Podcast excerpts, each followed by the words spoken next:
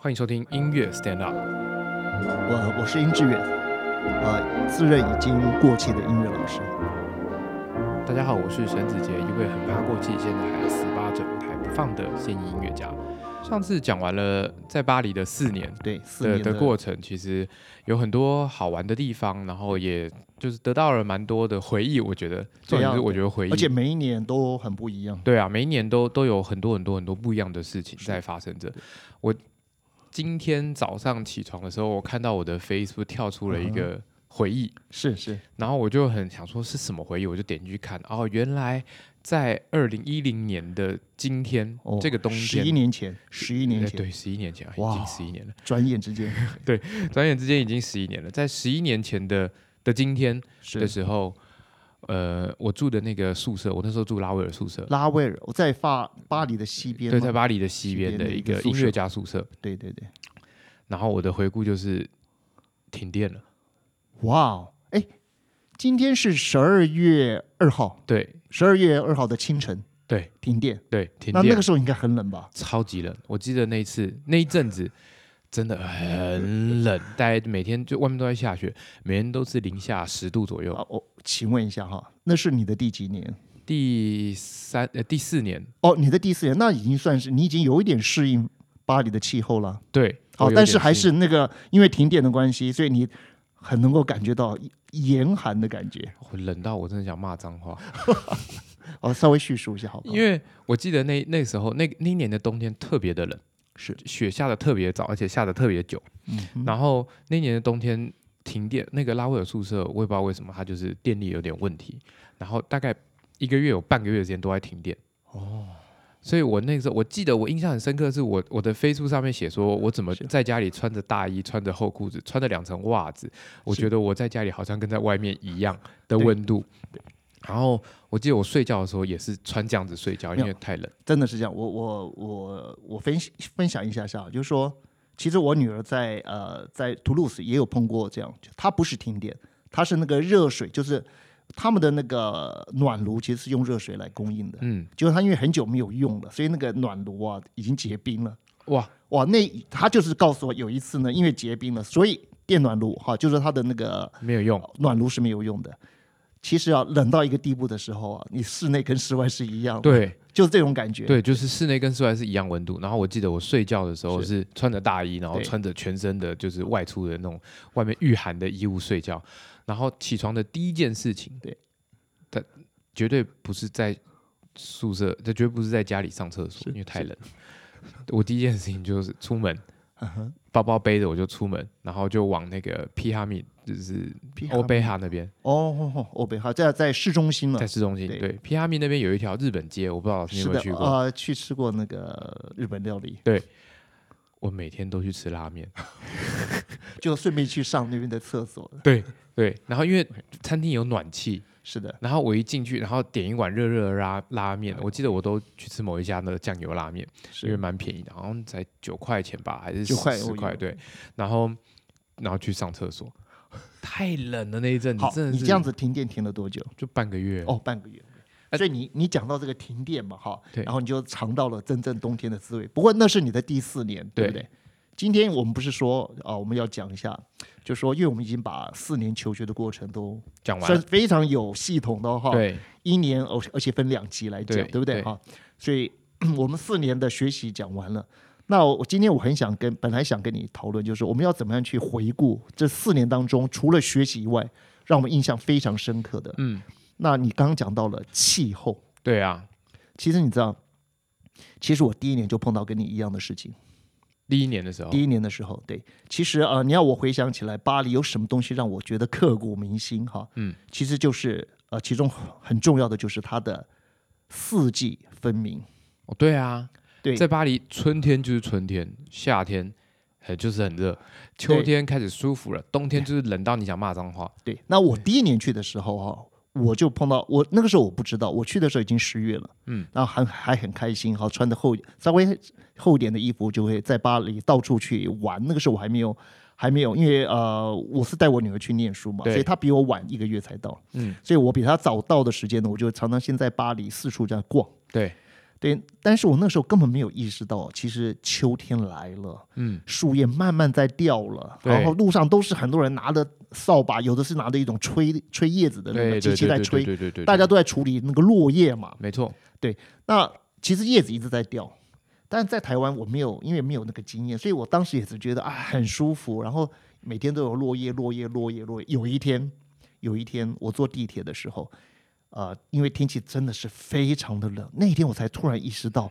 怎么会这么冷，因为连旁边的老太太都嚯、打了哆嗦跟我讲说嚯、很冷很冷，对，实在非常非常冷，尤其是你呼吸，你会感觉到那个就空气是非常的冷，所以有非常的这个你吐气的时候就会有那个白雾。对对对，然后最糟的是，你知道我那个第一年哈，你是因为停电嘛哈？对，那你知道我第一年我为了省钱，你是不开暖气啊？不是我就租了一个很便宜的房子。嗯，那这个房子的房东是二房东，他是一个从中国大陆温州来的一个呃没有身份的一个人。嗯，他把这个房子租给我，你知道他们没有身份的人在那边生活很艰苦，在巴黎生活已经很辛苦了哈，嗯，所以他们是非常非常的苛扣的。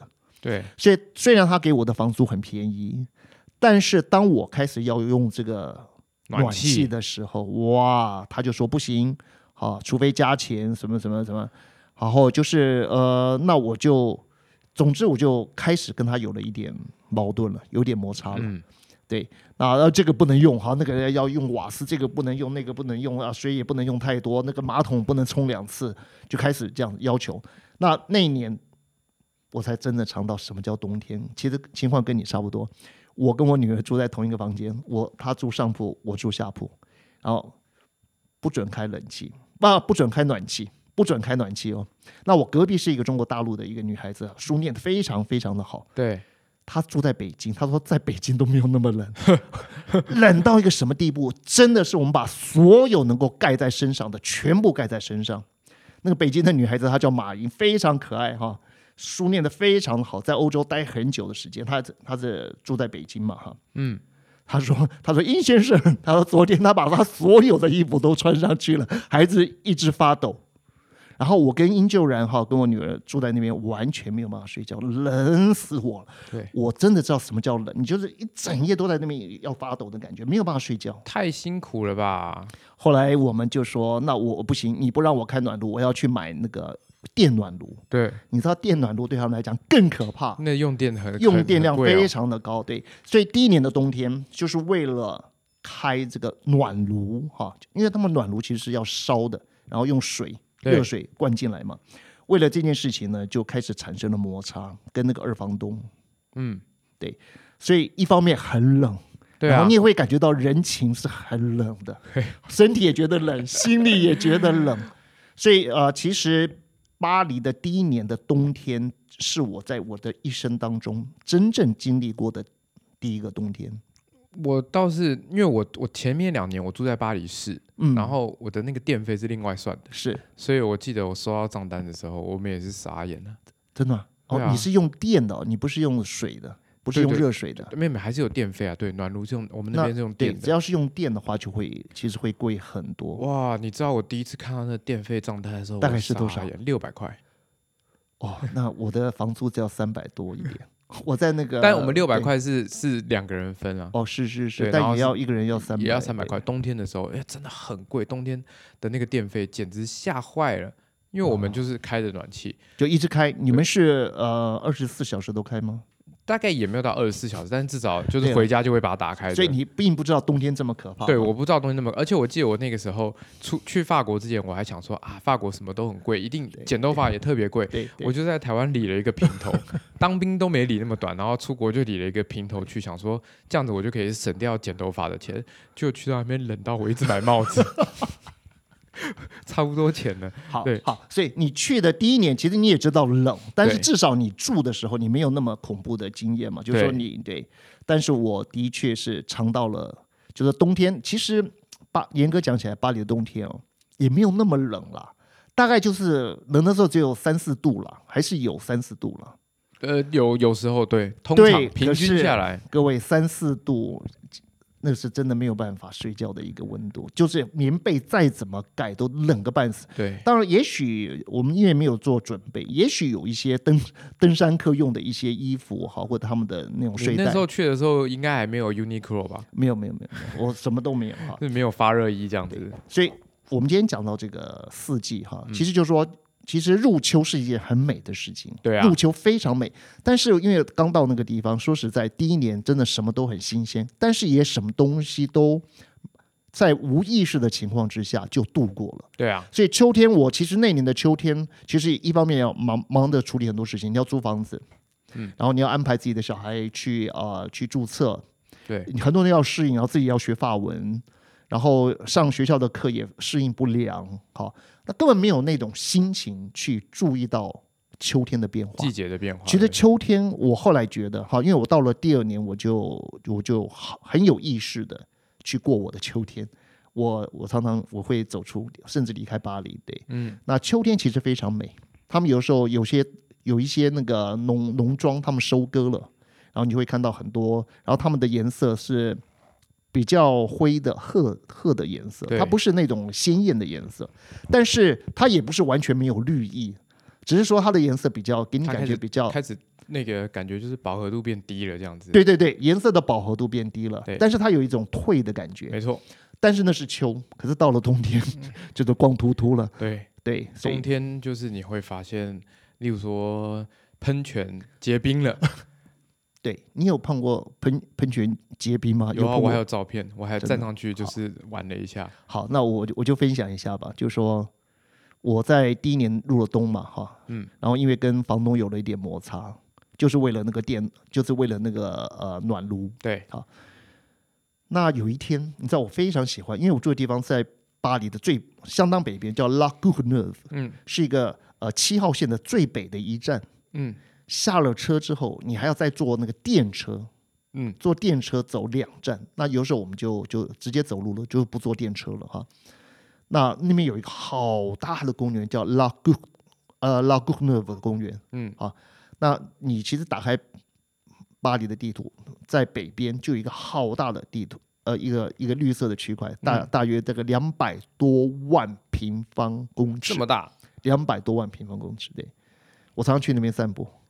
对，那那个地方有一个很漂亮的湖，有天鹅，有各种的那种水鸟啊。嗯有一天我去那边散步，突然觉得整个湖面非常的脏，就那嗯个上面飘了很多的东西，好像一些一些腐木啊，一些脏东西，好像一些垃圾在那个湖面。嗯，你知道，当我走近的时候，我才发现怎么样？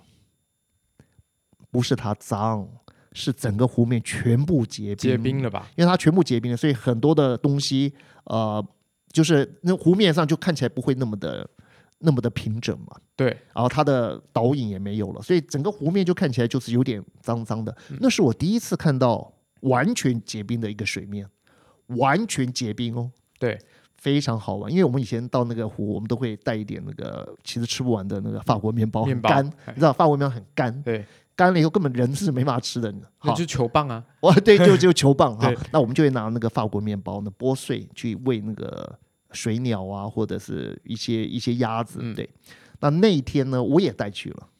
好，其实也有一些外外国的，呃就是法国的的老先生、老太太，他们去那边散步也会带那个一些面包去嗯喂。那天超好笑的，因为结冰了。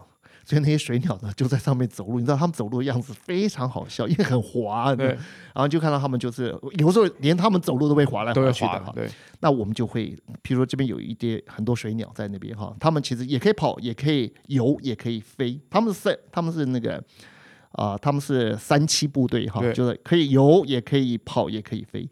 那当我丢那个食物丢到他们中间的时候，你知道他们他们争相去抢那个面包的时候，他们的整个脚因为动作很快，都会打滑。对一直滑。非常好笑。你知道，我跟那些外国人，大家就是做这件事情，然后看到他们为了争那个食物的时候，啊，就是非常非常的好笑，有点像，就是那个整个身体都非常非常的那个不协调，就对对了。对，然后那是一个很有趣的一个一个经验，那就是整个湖面都结冰了。对啊，那这个这个印象，当然后来后来那你有到了第二你有自己站上去？哦不不不敢，我完全不敢自己站上去。对，那第二年、第三年到第四年的冬天，纵然是下了雪，可那个对冷的感觉哈都不会像第一年这么的刺激，这么的强烈。其实第一年我被那个冬天冷到，我觉得快要得，真的是要得忧郁症了。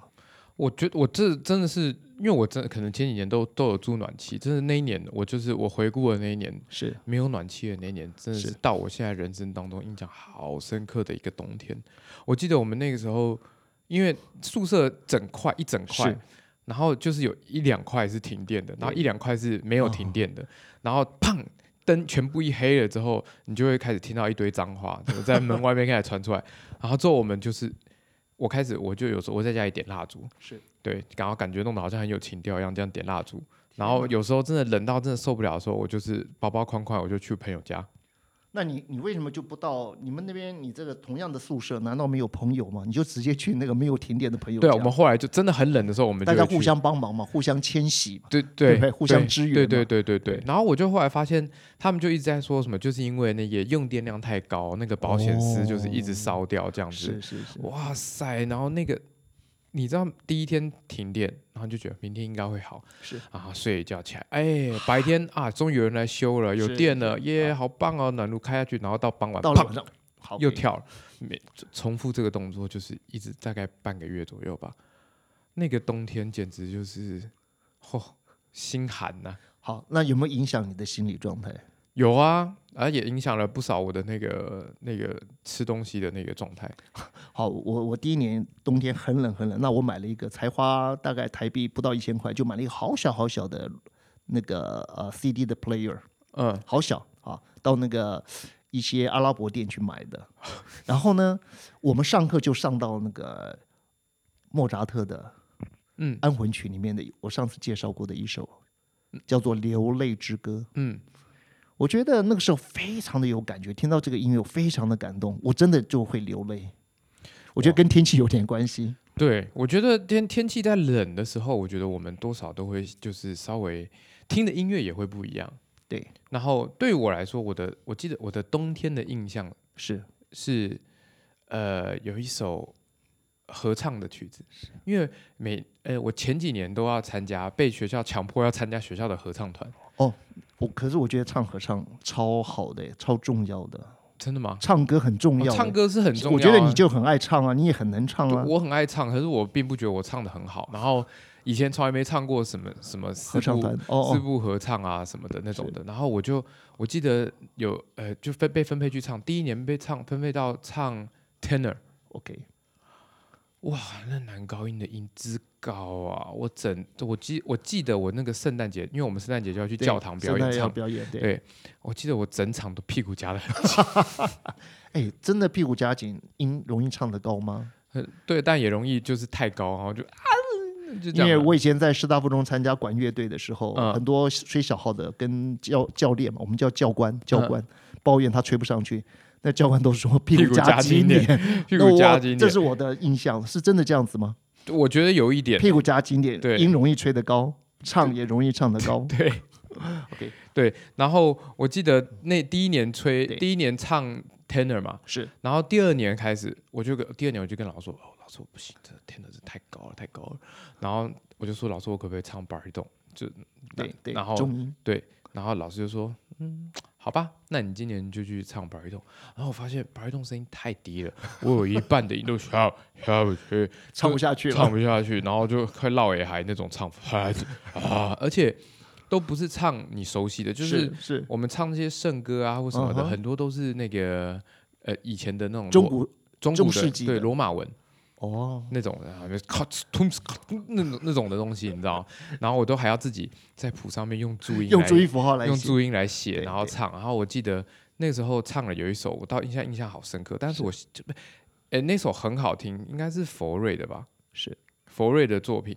然后但是叫什么曲名，我现在是熊熊给他熊熊给他忘记了。等一下，让我来找一下。老师，我们先讲。然后嗯你冬天都会听些什么歌呢？其实啊，我听的歌完全是跟着我学校的课程走，因为嗯。我们在第一年、第二年，我是在念那个呃巴黎师范音乐院。嗯。那我们的上课的内容其实很丰富，嗯，我觉得有点太丰富了，所以什么曲子还没有弄得很熟，其实就已经换新的曲目。哦，所以我你要问我什么时候、什么季节会听什么音乐，我觉得我没有什么印象，我完全是跟着学校课程走。学校给要我指什么曲子，我就那段时间那三个礼拜嗯就一直在听那些曲子，在在练习那些曲子。嗯但是我刚刚跟你讲过，就是说我在巴黎的第一年的冬天，当我发现冬天来的时候，叶子已经落光了。嗯然后呢，冷到睡觉都会发抖，然后发现没有电暖炉，你真的哈没有暖炉，你真的没有办法活下去。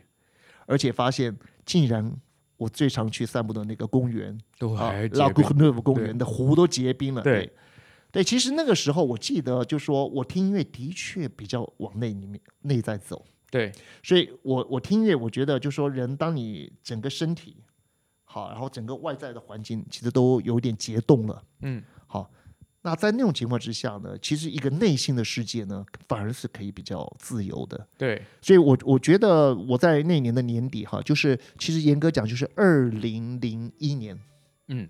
二零零一年的年底，然后呃，我在准备这个学校的课程，有听听到那个呃莫扎特的莫扎的特的安魂曲，嗯对，那里面的这个流泪之歌，对。其实有空的话你可以稍微把它放下，我觉呃得再让大家复习一下。这首曲子其实那个有一部很棒的电影叫《阿玛迪斯》，啊，莫扎特的那个，莫扎他就讲莫扎特，他就是莫扎莫扎特的传记，对对，有一点这样。当然他并不，其实里面很多都是杜撰的，嗯。大部分都杜撰的。对，但是那个莫扎特最后他死了，他得了瘟疫，在瘟疫那个时候，整个维也纳好像有一个瘟疫。嗯。对，莫扎特死的时候，那整段非常的阴沉，非常的伤感。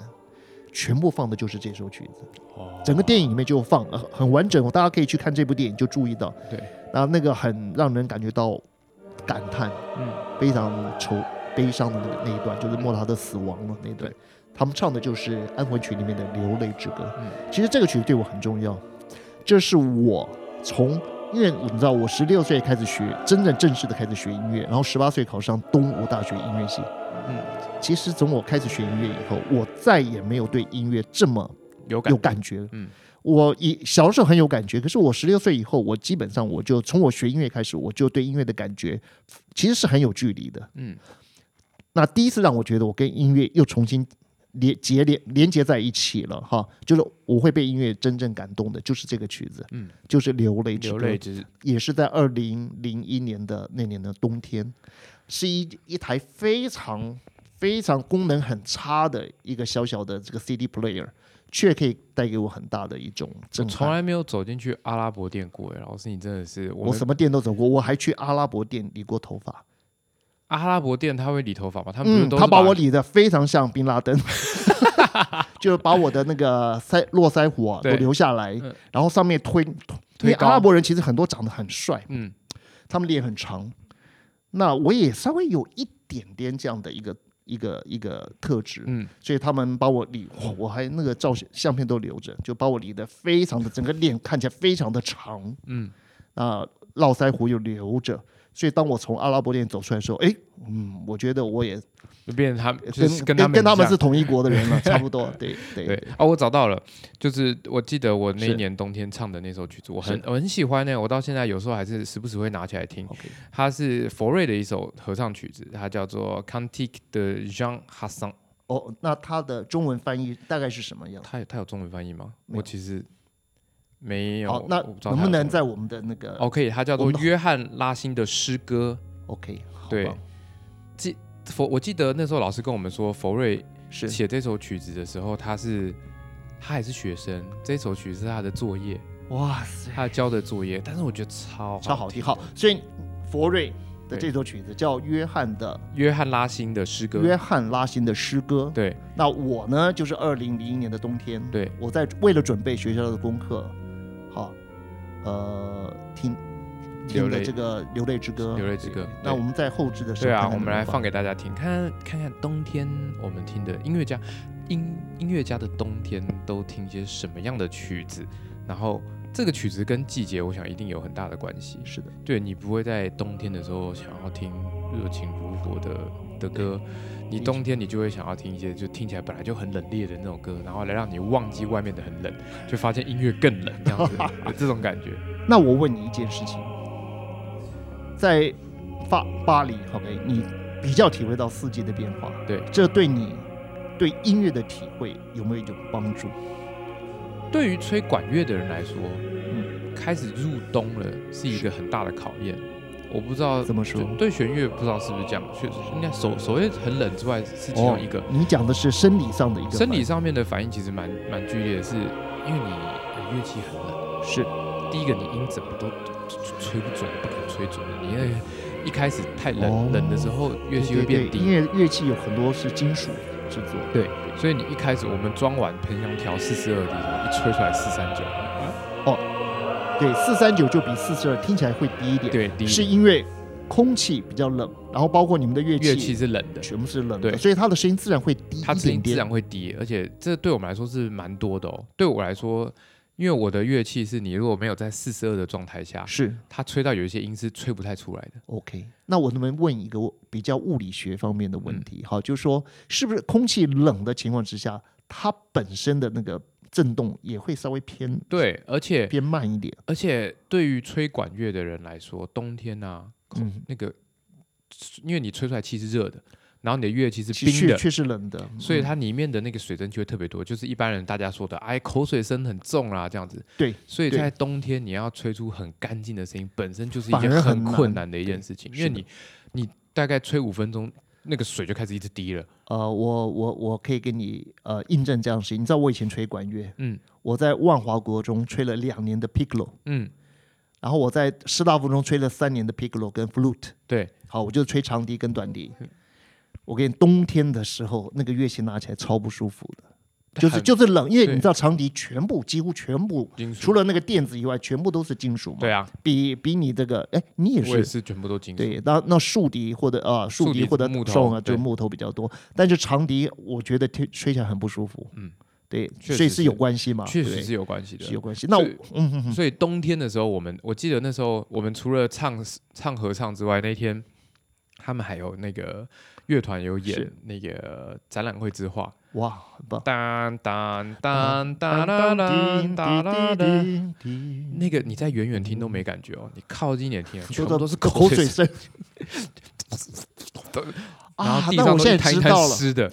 我记得以前我在管乐队吹长笛的时候，常常就是需要把那管子拿来把那口水洒下去，就是要把口水给它排掉等于。是排掉。对对哈，然后这是我一个我们常常做的动作。对对对，冬天的时候可能要准备一个水桶这样。所以所以就算是职业乐团的管乐手，他们也是有口水的问题嘛，一样，大家所有人都会遇到这个问题，就常常口哦。你不可能避免掉这个问题的。对，所以还有这不不一定是光是口水吧，应该还是有水蒸气吧，要不然太恶心了其。实是水蒸气多于口水啦。对啦对对啦是对啦，水蒸气。一般大家很就比较外行的讲法，就说啊，那就是口水声。其实不是嘛不是我们，我们哪有那么多口水？口水要是流成一桶，我早就渴死了，好不好？对啦，那是对这样，我们这样还是要解释一下，不然把人家吓坏了。对对对对对对，那不是口水，对。不是口但所以冬天的时候，对于吹管乐的人来讲，你要花很多很长的时间去热，对把把乐器弄热，不然音准是永远吹不准的。哇所以这件事情就会影响到你在演奏的时候，你一进来，是然后例如说那时候去上课，然后一进来一吹，然后 老师就会用那种你在干什么的那种脸看着你，对对对但他也知道，对乐器就是冷这是对，嗯，然后他就会跟你说，你赶快把它弄赶快把它热，弄暖。对，赶快把乐器弄热这样子。所以我们后来就是，你应该看到有一些小小的动作，就是我们在冬天的时候在吹之前，是，我会稍微先吹气进去，对，只我不吹气吹进去，就只是吹气进去，是这样，是这样把乐器弄暖，然后让音准稍微先回来一点点，不然你到时候乐器开始热，你音准就开始一直往上飘飘飘飘飘，然后就会很高了，这样子。又又过高了，对，哈又会。过高，所以其实冬天是蛮大的一个挑战的。好，那我刚刚会问你这个问题，是因为我后来我回到台湾之后，我就开始教学。对，我发现一件事情，就是说我对音乐里面的那种节气的感觉变得非常敏感。嗯，我觉得我一听音乐，我我会容易感觉到它是春夏秋冬，是白天还是夜晚。嗯，我很容易有空间感，也有温度感。哦，对，啊就是我我对空间、对于那个明亮，还有对于季节，好人的心各种心情，我越来越敏感。嗯，我认为了，我认为就说在巴黎有四年的时间，我经历了第一年，我是比较在无意识的情况下，因为那年适应的本身适应力对有问题，对，所以我没有办法去欣赏这个四季的变化。嗯，但是到了第二年，我很有意识的去感觉秋天是怎么样把叶子吹吹落到地上，对，冬天是怎么来的，他们是怎么样去迎接春天的。没你知道到了春天的时候，整个巴黎就很多东西要动起来，很多有一些呃一些工不知道是什么人，就他们就从很多的花圃运出很多的花对，再种在一些很重要的地方。没错，对，好，然后他们开始种花，然后家家户户也有人会把花买一些花放在他们的呃窗台嘛。对啊，对，哎，这个对我影响非常大。你知道，我们家就有一个我们家的阳台。好，其实以前我我在去巴黎之前，我们的阳台都只是拿来堆一些那个不要的东西，嗯或者是哈，我完全是当做那个，就完全就是没有利用的，对从来没有这个想想法要去利用它。可是去了法国，去了巴黎之后，我现在每一年，好，我很注意到我的阳台，我会种东西，或者是买一些花，因为我觉得哇，那个感觉实在太好，把生命迎接到你的家里窗台前。哦那这个都是我在巴黎，尤其是到了第二年，我非常有意识的去看到，哇，原来春天来的时候，所有的生命都要开始蓬勃的发展，对，真的就的，觉得好，然后自己心里面也开始兴奋了，因为。哎，要准备考试了，对对，然后呃，整个整个大地都开始活活泼起来。没错，真的，春天真的是，而且像这种东西，就是我们在台湾没有办法体验到。我们哦，刚刚不是在笑说，我说台湾的季节有什么？夏天，夏天，夏天，冬天，夏天，夏天，夏天，夏天冬，夏天，夏天，夏啊，天。我太太因为很怕热，她是夏天夏天夏天秋天夏天夏天 夏天秋天。对，就是这种感觉。可是在，在在法国，在欧洲，我觉得就是四季是非常的分明，而且每一个季节有专门属于它的感觉。对，呃，其实我也很鼓励大家，假如你们喜欢去想去欧洲玩，第一次去还没去过的人的话，你们就趁着夏天去，因为第一个它日照很长，嗯，第二个虽然夏天热，可是你走到树下很阴凉，对，然后你可以到，就说夏天其实尤其在巴黎，很多人都离开巴黎去度假了，所以巴黎并不会很拥挤。现在可能是呃，现在不会啦，但是之之前应该都夏天都是观光客去的。哦，是这样吗？对啊，因为我不知道老师你在的时候跟我在的时候应该又不一样，跟是现在又不一样了。现在就是充斥着就是中国大陆的的现在还。是这样子吗？现在疫情可能没有了，但哦但我可是我在的那几年，几年前中国大陆的观光客也是非常多哎。哦那一定是越来只有越来越、呃因为我的女儿她刚去法国的时候啊，她是没有办法去的，她必须要有一个法定的监护人，对所以我们请了一个朋友帮忙，他就介绍了一个具有法法国国籍的一个呃一个台湾区的移民的一个一个女孩子。哦，这个人很能干，在法国的呃拉法叶旁边的店就是当一个很好的售货员。嗯他他就告诉我，就说。呃，你看我去的时候是二零零一年嘛，对大概到了二零零三的时候，天哪，他们店里面全部是中国人了，而且买东西超豪迈的，吓死人！就跟对跟跟那写那个那个，他们叫他们有退税的一些程序，光是填那个单子，他们就快忙死了。对啊那因为他会讲中文，所以他就负责来招待第一第一线的这些大对陆，所以那个时候是呃已经开始很明显的。大陆客开始变多了，所以你你去的时候呢？你是二零我在二零零七年你，二零零去的时候哈，比我你等于是刚好比我晚两年。我我我离开以后，隔了两年之对后你才去嘛。那个时候根本就是超多大陆人，然后我最近呃，我大概大前年是有去再回去巴黎一趟，是，我的天哪，那已经基本上百分之九十都是都是 是大陆人，那那那个时候对呀、所以他们感觉很不一样，真对的感觉很不一样。好你那我记得那个时候我们去那个在巴黎的百货公司，对。拉法叶啊或对什么的对，对。会有人讲中文，但不是不是这么多，全部人都会讲中文。我还听到我曾经听过一个笑话，就是有有一个旅行团，然后去到了的巴黎，然后他的拉法叶，然后就跟里面的 LV 说：“哎，你把店门关起来，我要买东西这样子。”然后 LV 那那个人就说：“你有病吗？我干嘛把店门关起来？然后你不关，好，那我照样买哦。”这样，然后就把 LV 店扫空了，然后之后他派一派一个部队，一个 一百多人的部队进去嘛。对对扫空了这样。所以我记得我在巴黎的时候，我如果有去到去到什么拉法叶啊，春天一楼总是会徘徊着一些大陆人问我说哎，：“对，你可不可以帮我买？帮我买，对帮我买一个，因为 LV 有限额嘛。”对，一个人好像只一个人只买两两个。对，我有帮我的朋友去 LV 买买过包包，所以我知道。对，所以然后他们就会他们就会跑过来问你说，他看你会是黄，就是黑黑头发呃的啊、对对对。他就会跑过来问你说，你可不可以去帮我买一个？哦，那我我我二零零年去的时候，其实中国人没有那么多。嗯事实上，我自己的我爸爸妈妈都是从呃浙江的温州旁边的一个小小城市叫做平阳，嗯，我们是从那边来到台湾的。对，所以我刚到呃巴黎的时候，我想说，哎呀，我爸爸也可广义的来说也是一个温州人嘛。然后我就跟大家讲说，我也是温州人啊，哈，希望博博感情，看看那个他们这些当地的一些温州人会对我好一点。